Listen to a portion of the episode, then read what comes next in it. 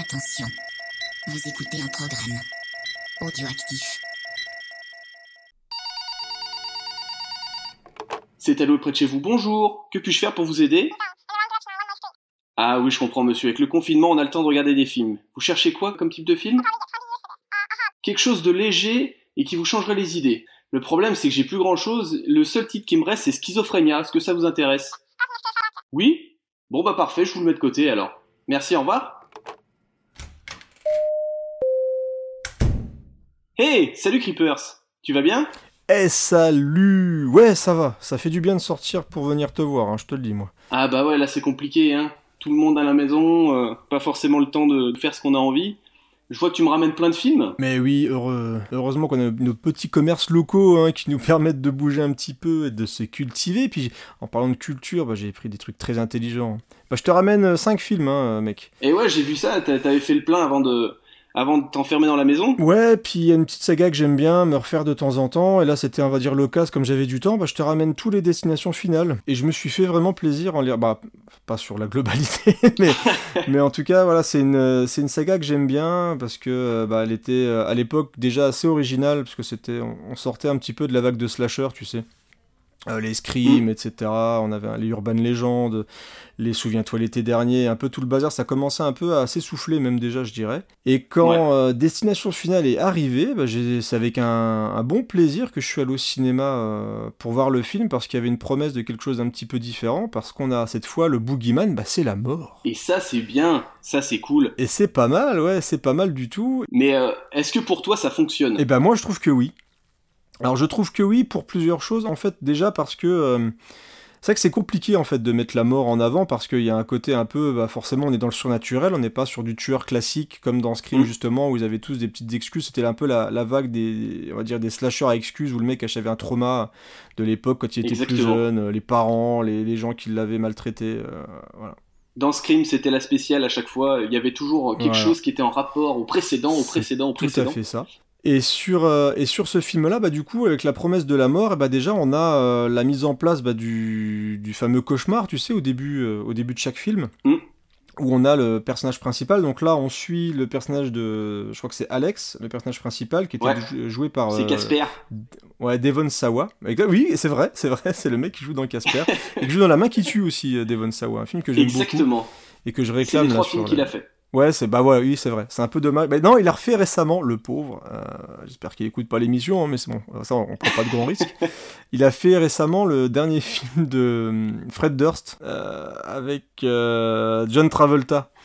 Il a fait une sorte de remake du fan où Travolta joue un espèce de, de, taré comme ça qui le poursuit et c'est pas très très bon donc désolé pour toi. Donc on va garder voilà Destination Finale 1 parce que c'est quand même plutôt pas mal. Et donc on suit Alex qui, euh, bah, qui dans, dans, il va prendre un, vol pour aller, le fameux vol 180 pour s'envoler vers Paris avec son école. Euh, et, là, à un moment, bah, il, tout va s'enchaîner. Il y a pas mal de trucs qui commencent à lâcher dans l'avion. Il y a, il y a, les, il y a une espèce de crash qui se prépare et tout le monde va mourir dans ce gros crash. Euh, et lui se réveille d'un seul coup paniqué et il fait sortir tous ses potes de, de l'avion en se bagarrant. Donc il y a 6 personnes ou 6 ou 8 personnes qui sortent de l'avion. Et bien sûr, tout le monde le prend pour un taré. Tout à fait, dont un prof. Voilà, dont un prof, et tout le monde le prend pour un taré jusqu'au moment. Ah, presque tout le monde. Ouais, presque tout. Bah, tu sens, il y a une jeune fille, voilà, une jeune fille un peu bizarre qui jouait par Ali Arthur, euh, Claire. Ouais, c'est celle-là que je tiens, c'est un peu, il a l'air un peu, un peu paniqué. Je vais quand même le suivre à tout hasard parce que je suis un peu, euh, ça, ça a l'air un peu chelou.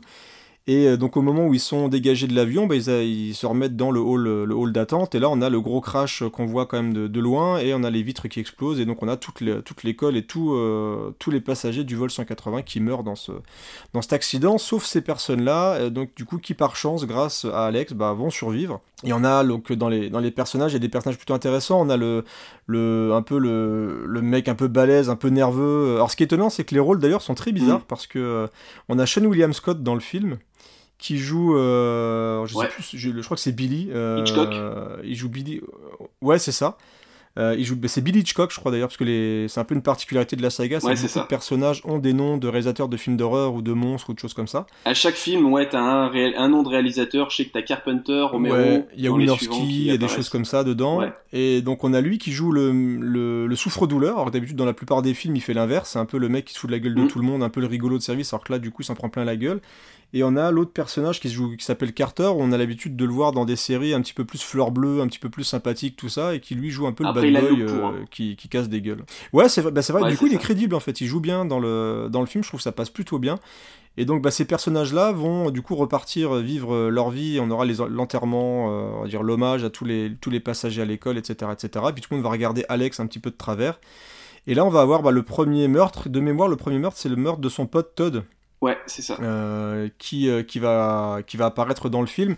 Et ce que j'aime bien dans les destinations finales, c'est la façon que la mort a à s'installer et à mettre en place en fait les pièges pour tuer les survivants. Donc euh, pour remettre dans le contexte, la mort en fait va euh, repourchasser les personnes, les personnes qui se sont évadées en fait de l'avion pour remettre les choses dans l'ordre. Donc chacun doit retourner à sa place, il devait mourir, donc c'est parti, vous devez quand même tous crever. Et ça va se faire dans l'ordre où il devait mourir dans l'avion. On va découvrir ça au fur et à mesure, euh, au à mesure du film. Il y a une enquête qui va s'installer. Ils vont se rendre compte que toutes les personnes qui vont mourir au fur et à mesure avaient un, il y avait un dessin de la mort dans l'avion et ça va se reproduire dans la véritable vie. Et donc on commence par le personnage de Todd. Et, ce que j'aime dans ce premier film, donc déjà on a le côté crédible euh, de la mort, mm. c'est-à-dire qu'on voit une espèce de voile qui apparaît euh, derrière le personnage d'Alex de temps en temps ou derrière les personnages qui vont mourir. Et on a cette installation, cette tension où on se demande comment euh, la mise à mort va arriver. Ouais, c'est un grand jeu en fait à chaque fois parce que du coup il y a toujours plein de plans sur, par exemple, alors j'ai souvenir de la mort de la de la professeure euh, où tu, euh, tu, tu, vois les couteaux, tu vois le, le gaz qui s'allume, tu vois. Et du coup, la grande question, c'est de savoir comment la personne va mourir. Ouais, parce qu'elle arrive des fois à échapper à un premier piège, à un deuxième piège, et puis au fur et à mesure, ça va s'installer. Et tu parles de la mise à mort de la, de la professeure, c'est Madame Valérie, Valérie Newton.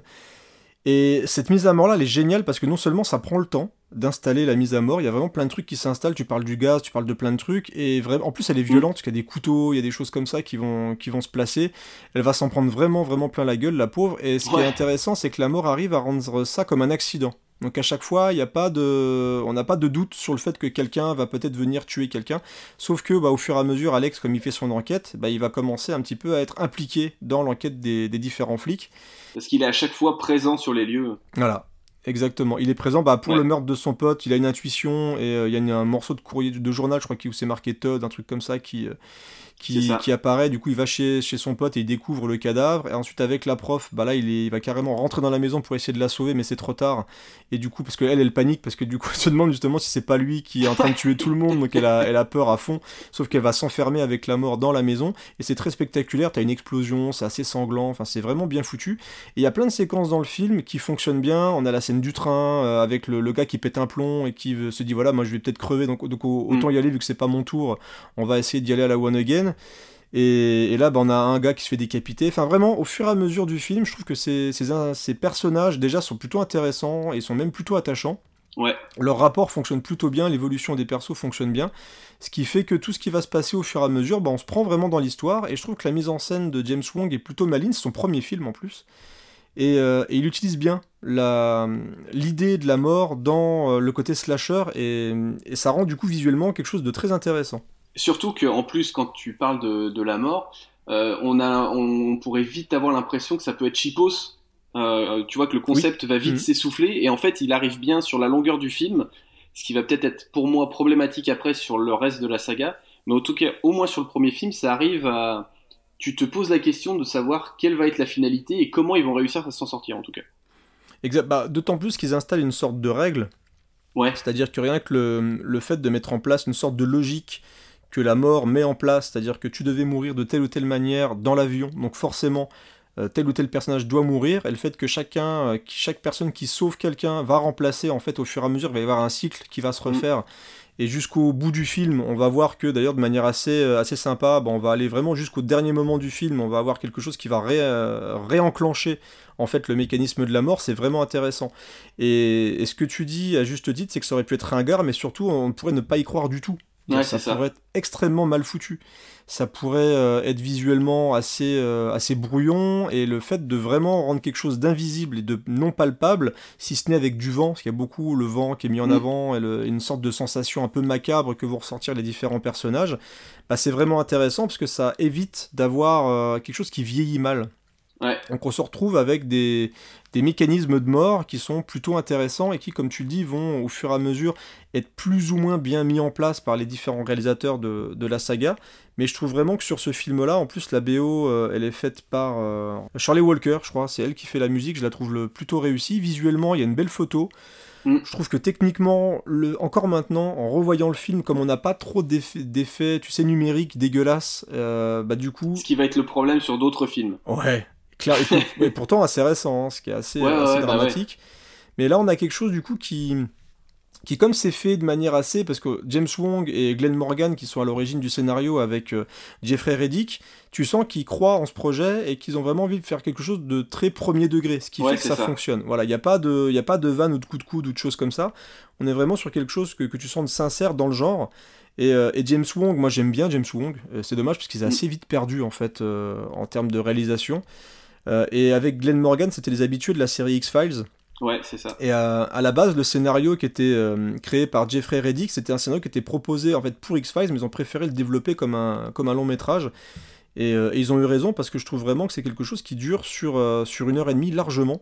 Et ce qui est, ce qui est sympa dans la série, c'est qu'en plus, l'heure et demie, c'est, ils vont jamais vraiment le dépasser au fur et à mesure de la saga. C'est plutôt bien parce qu'il y a au moins c'est condensé, mm. il n'y a pas de gras et c'est plutôt intéressant. Et je voulais encore parler de, du petit détail, parce qu'on parlait des références à des, à des films d'horreur, c'est qu'on a Tony Todd aussi, qui apparaît euh, dans le film. Le Candyman. Euh, qui a été euh, immortalisé voilà, par, par Candyman et qui apparaît comme le croque-mort. Alors, je trouve que dès le 2, ça va être très con, dont il va être utilisé. alors que là, on a une sorte de personnage assez énigmatique où tu sais pas trop est-ce qu'il sait vraiment quelque chose, est-ce que c'est juste quelqu'un qui est là et qui profite un petit peu pour faire peur. Enfin, il y a quelque chose d'assez macabre autour de lui. Ouais, en plus, il apparaît, il apparaît de manière euh, étrange en plus. Oui, il apparaît de manière assez étrange. On sait pas trop. Au début, on a l'impression, et je crois que c'est amené comme ça, que c'est le médecin légiste. Mm. Et puis en fait, euh, on sait pas trop si c'est réellement ça, parce que le mec se barre et euh, les laisse avec plus de questions que de réponses. D'ailleurs, on le reverra dans le 5, à la, fin, dans une partie du 5, en fait, c'est là où le 5 va regrouper avec le, tout premier film, donc il va revenir. Donc il va revenir dans le 2 aussi, il va faire une voix dans le 3.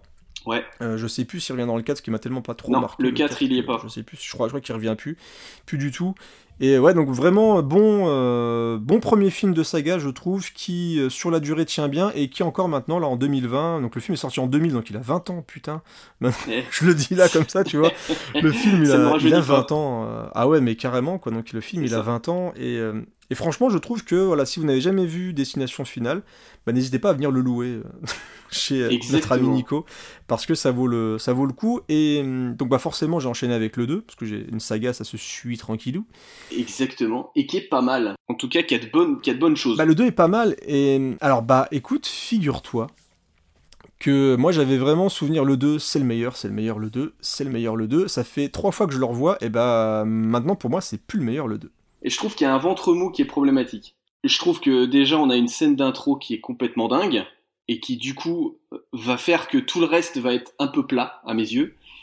Et, euh, et après je trouve que c'est euh, le point, euh, la partie du film qui m'a vraiment éclaté, c'est la scène finale, moi, avec le gamin. Bah le, donc le, le 2, pour moi, on, le 2 souffre déjà d'une très mauvaise écriture. Et ça m'a sauté aux yeux euh, en le revoyant là, parce que j'avais déjà moins aimé la deuxième fois que je l'ai vu.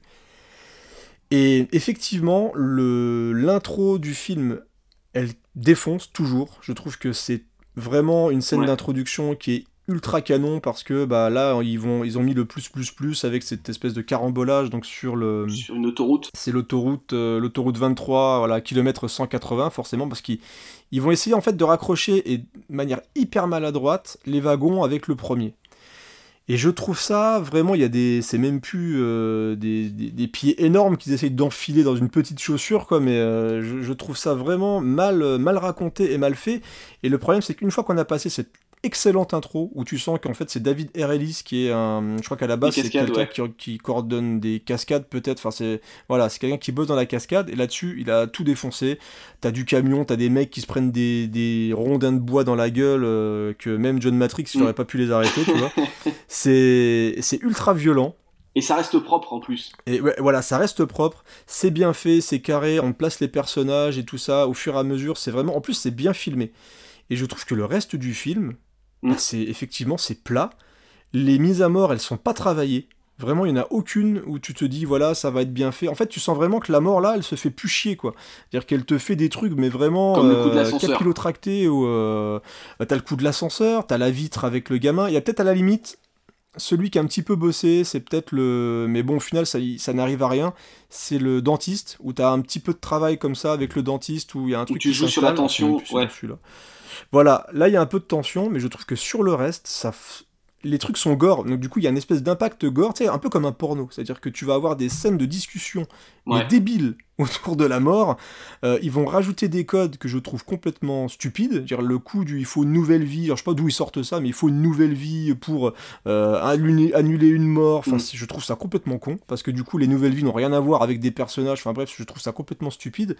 Et euh, en plus, on a un, un personnage principal qui est pas intéressant du tout, qui elle est là, à un moment quand ils vont retrouver la, la- la, la survivante du premier, limite elle l'insulte alors que l'autre elle a vécu le truc, elle y va, elle lui fait des fugs, elle dit mais va te faire foutre, j'en ai rien à foutre de ce que tu racontes, c'est n'importe quoi. Enfin, elle est vraiment insupportable et l'évolution des persos au fur et à mesure est vraiment pas intéressante. Et, et du coup, tu suis ça un peu comme un porno, donc tu, tu regardes, il il y a une plage de discussions stupides. Et là, t'as une mise à mort très brutale, parce que généralement, ça prend pas le temps d'installer en fait la tension Ouais, dans les ça. mises à mort. Ce qui fait que pour moi, on a, on a vraiment un épisode qui, euh, qui est sympa à regarder, parce que du coup, tu regardes ça vraiment de manière assez distraite, voilà. C'est, mais je trouve qu'une fois passé l'impact de la première scène, c'est beaucoup plus compliqué par la suite. En, en plus, la photo est moche. Je trouve que le film est pas super beau visuellement. Pas comparé à d'autres. En fait, ça va être l'un des problèmes, je trouve, c'est que ça va être de plus en plus moche. Ah, Quoique le 3 était pas trop mal, mais le 4 va être horrible. Et euh, le 5 C'est ce que reste propre ouais. aussi, mais c'est vrai qu'on on, on a plus l'impression d'aller vers du téléfilm que du film, en fait. Bah le truc c'est que en, en plus de ça, donc non seulement en termes de mise en scène, le pauvre David Erelist, en fait t'as l'impression qu'il s'est éclaté sur la première scène où il n'y a pas forcément d'installation à mettre en place, c'est-à-dire que c'est un, un crash, Mm. donc du coup il a travaillé son crash et il a enchaîné les plans et de manière ultra efficace, bien cadré, tout ce qu'il faut, mais il sait pas quoi foutre de sa mort en fait. C'est là où James Wong, tu sens qu'il s'est éclaté à réfléchir à la mise à mort des personnages, à travailler ça de manière, voilà, il va y avoir ça, tel truc, tel truc, tel truc, ça va s'enchaîner. Là vraiment les, les mises en place de la mort c'est ultra gogol quoi, c'est vraiment quelque chose de con. Et, et du coup, bah, ça fonctionne moins, même si on a cette espèce de, de réaction, tu sais, assez primaire, où voilà, il y a du gore, c'est rigolo, euh, euh, donc point barre, quoi. Après, par exemple, pour, euh, pour faire un comparatif, on a deux mises à mort dans une cuisine à peu près. On parlait de la mise à mort de la prof Mhm. dans le premier qui fonctionnait bien. Et euh, alors je crois que dans Ouais. le 2, c'est euh, ouais, c'est dans le 2 où la première mort, c'est le mec qui se croit ultra chanceux. Ah, c'est le gars qui avait gagné au loto. C'est ça, il se coince la main dans le dans le broyeur et ainsi de suite et du coup, Ouais. je trouve que ça marche pas. Contrairement au premier où euh, tu te poses vraiment la question de savoir comment ça va aller, euh, comment ça va se passer. Là, je trouve que ça va trop vite C'est ça, ça va trop vite. dans la façon de monter le truc et ce qui fait que du coup, t'as pas l'impression, tu sais pas trop. Tu dis ouais, mais non, ça, ça, ça peut pas marcher, ça peut pas marcher. Bah, ils ont peut-être mis trop de personnages, ce qui fait qu'il y a trop de mises à mort euh, gore, et du coup, enfin, ils prennent pas le temps euh, de, de forcément bien installer. Donc ça reste un film très agréable à regarder, hein, attention. hein. Mais euh, c'est vraiment juste que je le trouve très très con. Mm. Mais alors vraiment très très con. Et même le passage avec Tony Todd, je le trouve ridicule. C'est-à-dire que quand ils vont voir Tony Todd, là, là, il balance des nouvelles règles, mais à tir larigot, je sais pas d'où il sort ça, mais genre le mec, c'est l'expert de la mort. Voilà, c'est moi, c'est l'expert de la mort. Bienvenue, je suis une sorte de, je suis une sorte de mec qui connaît tout. La, la mort, elle vient me parler le soir pour rajouter des trucs, quoi. C'est le porte-parole de la mort en fait. Voilà, exactement. Et en plus, ils se barrent, pareil, hein, ils disparaissent du, du- d'un seul coup. C'est les mecs qui se barrent après avoir entendu ces conneries-là, mais c'est vraiment super con ce qu'on leur raconte. Et les mecs, Mm. ils évoluent par euh, Ah, ben c'est passé ça, donc du coup, forcément, il faut faire un truc comme ça. Et un truc qui a pas marché. Ah, bah ouais, forcément. Donc ça se trouve, euh, nouvelle vie. Donc une nouvelle vie, il faut aller sauver la meuf, là, machin. Enfin, c'est complètement. Moi, je trouve ça vraiment très très con. hein. Donc je suis pas contre le fait de mettre des règles, mais. euh, Il y avait le côté aussi euh, marche arrière. Dans le premier, ça suivait l'ordre établi par la mort, que celui-ci fonctionne en marche arrière, c'est-à-dire que le premier à mourir sera le dernier à mourir. Cette idée va être enlevée dans les prochains en plus. Bah, ils se sont rendus compte, c'était con. je pense vraiment, quand ils ont vu le résultat, euh, et vu que justement c'est les auteurs du premier film qui reviennent après, ils se sont rendus dit mais qu'est-ce que c'est que cette connerie quoi? Dit mais c'est vraiment n'importe quoi. Et, et du coup, c'est vrai que tu si tu suis vraiment les trois films, bah, tout ce qui a été mis en place euh, dans, dans le 2 eh bah, a été balayé euh, directement Exactement. du 3 parce que ça fonctionne pas, parce que c'est complètement con et parce que ça te ça alourdit un propos qui est assez léger de base. C'est-à-dire qu'on a la mort qui pourchasse les mecs euh, chacun leur tour et puis point barre. Donc il faut arrêter d'essayer de relier euh, Pierre, Paul ou Jacques euh, par rapport à la connaissance du cousin, du machin, du truc. Enfin c'est voilà, pour moi tout ça ça fonctionne pas. Ouais, ça c'était ça c'était super lourd, ouais. Voilà. le côté ah oui j'ai rencontré un tel alors du Voilà. coup je suis lié à, un tel enfin tu- C'est ah ouais mais moi, moi je suis né tel jour et tel machin. Enfin c'est complètement con. c'est ça parce qu'en fait ce qui est important quand tu regardes Destination Finale en fait le propre du film c'est de regarder les mises à mort et de savoir comment ça va se passer après d'alourdir Voilà. le truc ça sert pas à grand chose ce qui d'ailleurs va faire que le 3 est pas mal en tout cas est mieux parce que du coup ils sont je trouve repartis sur une base un peu plus euh, simple on va dire Bah voilà, ils reviennent à quelque chose de plus simple. Donc on a James Wong et Glenn Morgan qui reviennent non seulement à l'écriture du scénario, mais aussi à la réalisation. Donc c'est James Wong qui réalise de nouveau le film. Mm. Et, euh, et déjà, il y a plein de choses qui m'ont sauté aux yeux, parce que j'ai regardé vraiment euh, à- chaque soir à nouveau à chaque fois. Et déjà, visuellement, c'est Ouais. beaucoup plus beau. c'est Ouais, beaucoup carrément. plus beau. Il y a une plus belle photo. Il y a des acteurs qui sont beaucoup plus impliqués, parce que là, on a... euh, euh, Marie-Elisabeth Winstead. Marie-Elisabeth ouais, Winstead, qui joue mais beaucoup mieux que toutes les patates du... Ils sont vraiment très très mauvais. Donc elle, elle installe quelque chose de sympa. Il y a, y un côté tragique qui revient, qui était absent vraiment, je trouvais, du Mm. 2, qui était vraiment beaucoup plus léger au niveau des personnages. Là, il y a un côté tragique qui fonctionne, une relation avec sa sœur, enfin voilà. Et on a des mises à mort qui sont bien travaillées. Alors je me rappelle qu'à l'époque, le crash, forcément, le, le- on va dire l'accident du début du film avait un petit peu déçu, ouais parce qu'il était moins spectaculaire que le 2, forcément, parce qu'on avait forcément forcément vendu le côté fête foraine euh, avec le avec le crash du, du Grand 8, euh, etc. Et bon, même si c'est vrai, je trouve que c'est forcément moins spectaculaire que le, que le deuxième, au moins ça a le mérite de permettre à d'autres euh, mises à mort dans le film de- déjà d'exister, Mm. parce que franchement il y en a vraiment des très intéressantes dans, dans le troisième. Et en plus de ça, ils ont rajouté à la fin du film un autre crash qui est quand même assez réussi, même si on, on sent le côté un peu maquette Mm. hein, Ouais. du, du métro. On va pas se, on va pas se le cacher, mais par contre, il y a quand même deux grosses, deux gros accidents dans le film. Et au milieu de tout ça, on a des, des mises à mort qui sont super fun, notamment les deux bimbos quand même dans le salon de, de bronzage, exactement qui est quand même génial quoi. C'est, c'est quand même très très bien ah foutu. puis là là côté gore euh, là niveau gore on y est hein. Ouais, il est, il est, il est ultra gore et même euh, il y en a un autre, je me rappelais plus. C'est vraiment au moment où je l'ai revu là que je me, je me suis rappelé à quel point en fait James Wong soigne beaucoup plus les arrivées en fait des accidents, etc. Il y a aussi celui avec le moteur dans la tête du mec qui est quand même Euh, bien crado aussi quoi. c'est lequel C'est à celui-là un moment ils font la file, alors ils font une, euh, ils font une, la file d'attente dans un burger du coin, je sais pas quoi. Et t'as une voiture, t'as un camion fou en fait où il y a plus exact. de pilote qui descend. exact Et, et là, t'as le camion qui percute les voitures et le mec se prend le moteur euh, dans le crâne et tu vois le- la pale du, du truc qui tourne un gros coup dans le cerveau du mec. Donc il y a, on rigole comme deux cons dans le mec qui se prend une pale dans le... Mais donc il, il retrouve le côté surprenant et fun qui était absent en fait du, du 2 je trouve. Et on a vraiment toutes les mises à mort je trouve de- du troisième sont intéressantes, sont travaillées. Et en, et en plus de ça, on retrouve le côté euh, mise en scène de James Wong qui, était, qui est quand même plus réussi que celui de David Erelis. Quoi. Donc, euh, vraiment, c'était agréable de, retrouver le, de revoir le 3, en fait. Est-ce que sur le reste, de, sur l'ensemble de la saga, tu n'as pas eu un problème avec les visions, ou en tout cas les façons de voir la mort euh, au fur et à mesure Euh, C'est-à-dire que à la limite, le flash du début, c'est acté, tu le sais, tout le monde le sait, voilà, c'est comme ça sur tous les films. En revanche, il y a un... après, dépendant de chaque film, chaque personnage principal va avoir une façon bien à lui euh, d'analyser les, accidents et de savoir ce qui va se passer. Est-ce que certaines fois ça t'a choqué ou est-ce que tu t'es dit à chaque fois ça fonctionne? Alors, ce qui est problématique, en fait, c'est que, effectivement, dans le premier, moi, ce que j'aime bien, c'est le côté indice. Mm. C'est-à-dire qu'une fois qu'ils ont euh, un peu euh, déjà pris le coup du fait que la mort les poursuit, ce qui est quand même assez particulier, hein, faut se dire que voilà, la mort nous poursuit au bout de quatre films quand tu fais des recherches et que tu te rends compte que ah oui, c'est déjà passé, parce qu'ils font le coup à chaque fois. hein. C'est ah, mais je me suis rendu compte que dans tel truc, ça s'était déjà passé, etc. etc. Euh, là, effectivement, chaque film a sa proposition. Alors là, on va revenir aux deux où je trouve que c'est hyper mal branlé, le fait d'avoir des espèces de visions. Ouais. Ah, mais genre, j'ai vu quelqu'un Avec la, main dans, la main dans l'eau, alors il faut que je trouve un truc avec de l'eau, c'est complètement con. Et alors là, du coup, j'ai plus le souvenir dans le 3 de comment ça se manifeste. Dans le 3, elle prenait des photos.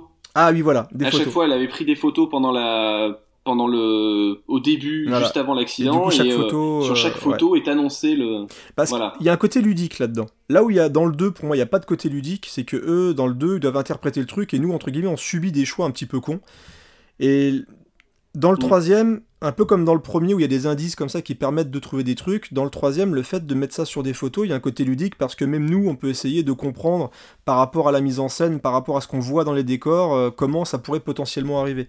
Ce qui fait que entre voilà l'exemple dans le, décor de la fête foraine est sympa parce que tu as quand même le côté diable, le côté attraction, le côté accident qui peut arriver de mm. n'importe où. Et même à la fin, quand t'as l'espèce de passage avec le feu d'artifice, il y a un côté ludique qui est vraiment bien rendu parce qu'avec le cheval, il y a plein de trucs qui arrivent dans tous les sens. C'est ça. Et ça, c'est intéressant, je trouve. Surtout qu'en plus, ce que j'aime bien avec le côté des photos, c'est que tu ne sais pas quelle photo annonce réellement la mort. Exactement. Donc du coup, euh, ça va, d'ailleurs ce qui se passe dans le film, ça va jouer avec ça en pensant que ça va être euh, euh, un câble électrique, alors que pas du tout, ça va être des clous ou ce genre de choses. Mais moi, c'est ça que je trouve euh, que je trouve pas trop mal dans le 3. Et en plus, dans le 3, bah, elle évolue. Elle évolue vraiment avec ce qu'elle découvre. Le fait de ne pas avoir 4 milliards de règles imposées pour pouvoir avancer, bah, c'est qu'avec les quelques règles qu'elle a et les quelques indices qu'elle a, bah, elle doit se démerder à essayer justement de, euh, de, sauver le plus de personnes possible, ou au moins d'essayer de, de, se rendre d'un point à un autre pour essayer de sauver les gens. Donc ça, je trouve ça intéressant dans le 3. Et hormis le... Je peux comprendre qu'on puisse être déçu par le, le crash du tout début je trouve que c'est un film qui recadre un petit peu la saga et qui euh, est assez, assez fun et efficace en fait. Hein. C'est juste quelque chose de très bien fait.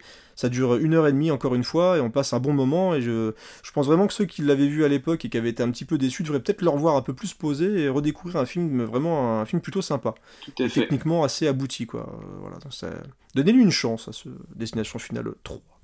Par contre le 4 ça pue quoi. Ça pue du cul. Hein, euh. Alors, arrivée de la 3D, euh, retour de David Erelis à la réalisation. Ah, il a pas de chance, hein, monsieur. On a encore, ouais, encore plus rien à branler. Ouais, je pense. je pense que euh, que dans le 2 parce que même pourtant course de voiture encore une fois le mec est habitué aux poursuites de caisse et tout le bordel et euh, ah qu'est-ce que c'est moche oh la scène d'intro les incrustations sont immondes ouais ouais ouais et, et ça cumule tout ce qu'il faut pas faire avec la 3D hein. c'est à dire qu'ils essaient de faire du jaillissement dans tous les mm. sens ce qui fait qu'on a plein d'effets graphiques dégueulasse. Et en plus, on revoit plein d'extraits de cette scène-là avec du feu numérique, mais euh, aberrant, tellement c'est moche, quoi. Et en plus, quand tu le revois pas en 3D, il y a même pas le côté un tout petit peu fan de dire Ah, j'ai vu un œil, ou je sais pas quoi, ce qui sort, un pic, euh, un pic en fer, ou des conneries comme ça, ce qui fait qu'on se tape que des incrustes dégueux, et des morts, encore une fois, assez mauvaises, sauf, alors j'ai peut-être sauvé euh, la, la mère de famille qui va, se, qui va chez le coiffeur, et qui se prend le caillou dans l'œil en sortant avec les gamins devant et tout, voilà. Celle-ci, elle est un petit peu bossée, elle est un petit peu sympa, il y a le côté un peu humour noir qui fonctionne euh, sur celle-ci, mais sur le reste, c'est... Bah, c'est surtout la, seule mort qui est vraiment amenée travailler, où tu te poses vraiment la question de savoir qu'est-ce qui va se passer. Et puis t'en as rien à foutre des personnages. Ah, ils sont euh, insupportables. Voilà, ils sont insupportables, c'est pas bossé, la mise en scène... Alors même si la photo est un petit peu plus jolie que dans le 2, c'est tellement feignant et ça apporte tellement rien en plus, euh, à part la 3D où tu sens vraiment qu'ils ont juste voulu s'amuser avec de la 3D mm. et encore c'est tellement mal foutu que c'est juste pas bon. le 4, euh, ouais, je me rappelais d'un mauvais film, je l'avais pas revu depuis le cinéma et je me rappelais d'un mauvais film et ça m'a confirmé que c'était vraiment une catastrophe ça a coûté beaucoup plus cher. Ça a quand même rapporté de l'argent parce que je pense que le côté 3D c'était vraiment au moment où ça avait explosé donc euh, voilà pourquoi pas. Ouais, mais c'est bah pas bon c'est vraiment pas bon hein. donc euh, tu sens que les mecs sont partis et que, ce soit assez mal écrit et mal réalisé une nouvelle fois c'est vraiment dommage quoi. Tout à fait. Donc on va ouais le, le 4 j'ai vite zappé j'ai allé dégage le 4 tu plus derche quoi c'est va-t'en va-t'en très très loin. Et le 5 c'est cool voilà Exactement. Le 5 est cool parce que déjà la 3D est mieux utilisée. Je l'avais vu en 3D au cinéma et j'avais vraiment le souvenir de rien que le, la scène d'action du tout début est quand même assez sympathique. Euh, crash de pont. On a euh, une entreprise qui part faire un, rassemblement comme ça, de, une sortie d'entreprise, quoi, on va dire en gros. Et donc on suit bah, les personnages, on les découvre et on a euh, ce, crash de pont qui est vraiment bien spectaculaire quand même. Hein. C'est réalisé par Steve Quall. Ouais. je crois qu'il va réaliser après un film avec une Tornade, je crois. Black. Euh, Black, je sais plus quoi là. Enfin bref, un truc qui était pas très bon d'ailleurs. Et ouais, Black, Black Twister, bah justement, revoyez Twister plutôt que Black, Black machin, ça s'appelle Black, je sais plus quoi. Enfin bref, c'est avec une tornade en 3D, encore une fois, c'est pas très très beau. Blackstorm, Et le, mec soigne quand même, c'est Blackstorm, exactement. Exact, ouais. J'avais un petit peu. je crois que c'est lui qui a fait ça, et c'est pas terrible. Ça m'étonnerait pas. Et donc on a un, un Destination Final 5 qui est de bonne tenue avec des persos, alors pas forcément les plus intéressants du monde, mais au moins il y a, y a, quand même des acteurs qui jouent un petit peu mieux dans, ce qu'on a vu dans le 2 et dans le 4, je trouve.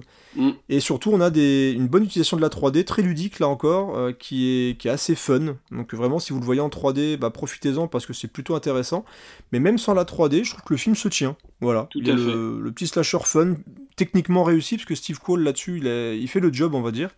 C'est pas aussi bien écrit que ceux, ceux que j'aime bien, va dire donc le, le 1 et le 3, mais au moins, sur l'heure et demie qu'on se tape, euh, on a un divertissement qui se tient, euh, qui se tient bien. En plus, j'aime bien la photo, un petit peu bleutée comme Ouais. ça, qui est, qui est assez rigolote. L'affiche est belle aussi. Tout à C'est un fait. détail, mais l'affiche du 4 était moche aussi. Euh, Même l'affiche était nulle. Et je crois qu'on a l'arrivée de Brian Tyler à la musique depuis le 4 Depuis le d'ailleurs. 4, qui a un ouais, c'est ça. assez, euh, assez euh, plus, un peu plus clinquant, un peu plus spectaculaire comme ça, mais qui fait un petit peu le job aussi. Mais voilà, donc moi j'ai repassé un bon moment sur le 5, d'autant plus qu'on venait d'un 4 qui était assez effroyable, donc euh, voilà. Euh, J'ai passé des un bon moment globalement hein, sur, sur ces Oui, films-là, c'est- euh, pas mauvais en fait. C'est tout est euh, c'est bien calibré. Tu sais ce que tu vas voir. En tout cas, Et je trouve que en tout cas sur les cinq films, si on enlève le 4 qui est vraiment très mal foutu, t'en as vraiment pour ton argent. Le moi le problème que j'ai eu sur le 5, c'est que c'est que je l'avais euh, commandé sur Amazon, on va dire, euh, le streaming n'existant pas, Euh, et il y a qu'une version anglaise mhm. sans sous-titres. Donc euh, voilà, c'est un peu. Ah, du, coup- du coup t'as pas compris. Ah, du coup, si, j'ai, si, si, du coup, j'ai pris. Donc ça va, c'est pas des dialogues complètement dingues. Mais euh, voilà, c'est vrai que. En fait, moi, le, le 5, ce que j'avais bien aimé, c'est qu'en plein milieu du film, je me suis fait la réflexion qu'on était au cinquième volet. Et que, à aucun moment, personne se pose la question de se dire ça s'est déjà passé quatre fois. Je me dis, c'est pas possible. Ah, mais c'est. Non, j'ai bah, la réponse. oui, Alors, euh, t'allais peut-être le dire, bah, du coup. j'allais pas forcément le dire pour ceux qui ne l'ont pas vu, mais je trouve que du Ah, coup, bah oui. c'est ce qui Donc fonctionne bien et ouais. qui du coup me, à la fin du film je me suis dit ah ils ont été forts au moins sur cette écriture là j'ai trouvé que c'était intelligent Ouais ça, ouais, ça raccroche bien les wagons. Je suis assez d'accord avec toi euh, là-dessus. Et, euh, ouais. surtout que je le, tu le vois pas forcément venir tout de suite en tout cas moi je l'ai pas vu venir tout de suite mais euh, c'est une certaine logique dans la façon de faire le, le truc et je et du coup j'étais content de m'être posé la question sur ce film là parce qu'il y a une réponse dans ce film Ouais, il y a une réponse et tu, tu, tu dis ils ont bouclé la boucle, donc c'est intéressant. Et en toute logique, je pense que s'ils devaient faire un nouveau euh, Destination Finale, ce qui arrivera hein, de toute façon un jour parce qu'ils vont laisser un petit peu de temps, le film date de très 2011. Ouais, c'était de 2011 quand même le, le 5, c'est quand même ça commence à faire vieux. quasi 10 ans Et donc je me dis, voilà, il y a peut-être que en 2021, ils vont peut-être faire un truc, euh, ils vont essayer de refaire revenir, mais je pense qu'on aura un reboot euh, de, de Destination Finale, donc à voir après s'il y a matière à, raconter quelque chose de nouveau, parce que ce qu'il faudrait, s'ils s'ils lancent un reboot, c'est quand même tenter d'apporter au moins de la nouveauté, parce que même si le 5 est, sympathique, et justement on a cette façon de raccrocher les wagons dans, dans la saga qui est intéressante, on a quand même quelque chose qui tourne un peu en rond hein, au final. C'est-à-dire qu'on est sur quelque chose avec euh, la mort qui installe le truc, et tout va être en fait, euh, tout va dépendre de la façon de mettre en scène euh, les mécanismes de la mort. Pour moi, c'est ce qui est le plus intéressant. C'est assez ludique, c'est assez original, et c'est quelque chose qui, qui du coup n'a pas trop été refait, on va dire, dans le cinéma horrifique euh, actuel.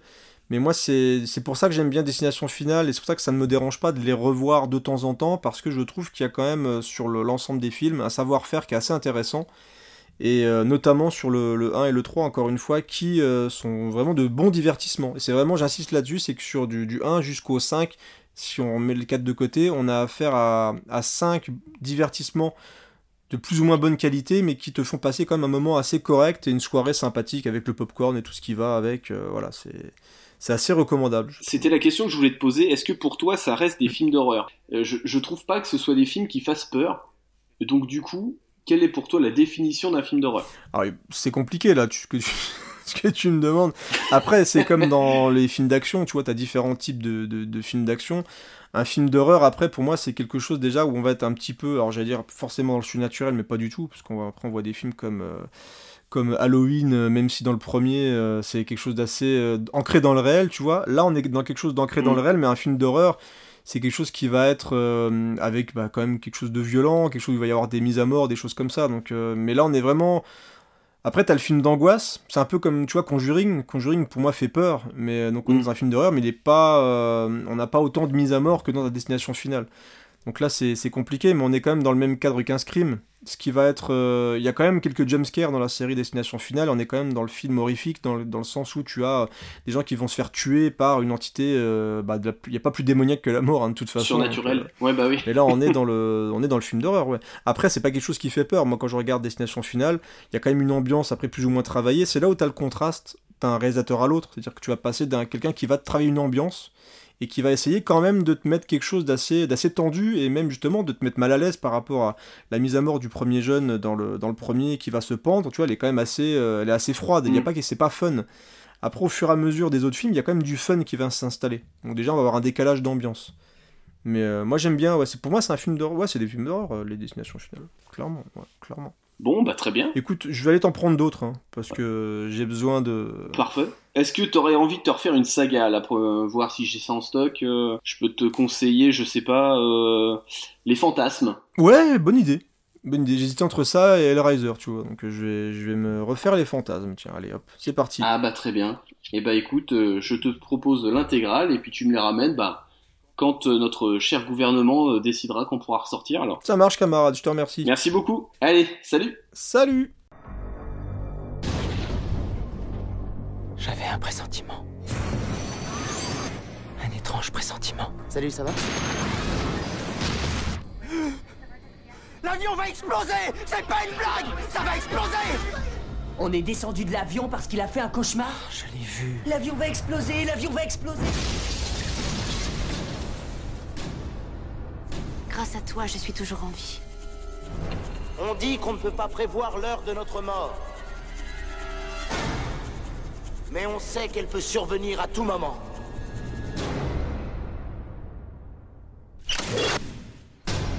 Et si Todd n'était que le premier de la liste? En descendant de l'avion, vous avez déjoué la mort. C'était un hasard. Dans la mort, il n'y a ni hasard, ni échappatoire. Il vous faut deviner comment et quand elle va revenir. Il y a un message derrière ce schéma. Il faut découvrir lequel, afin de déjouer de nouveau la mort.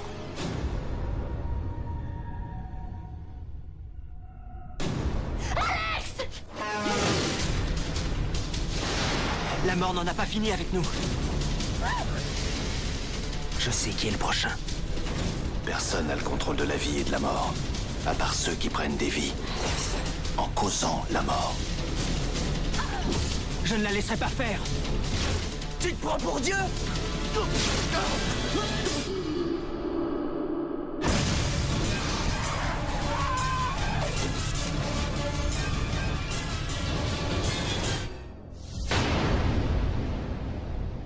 Qui sera le prochain?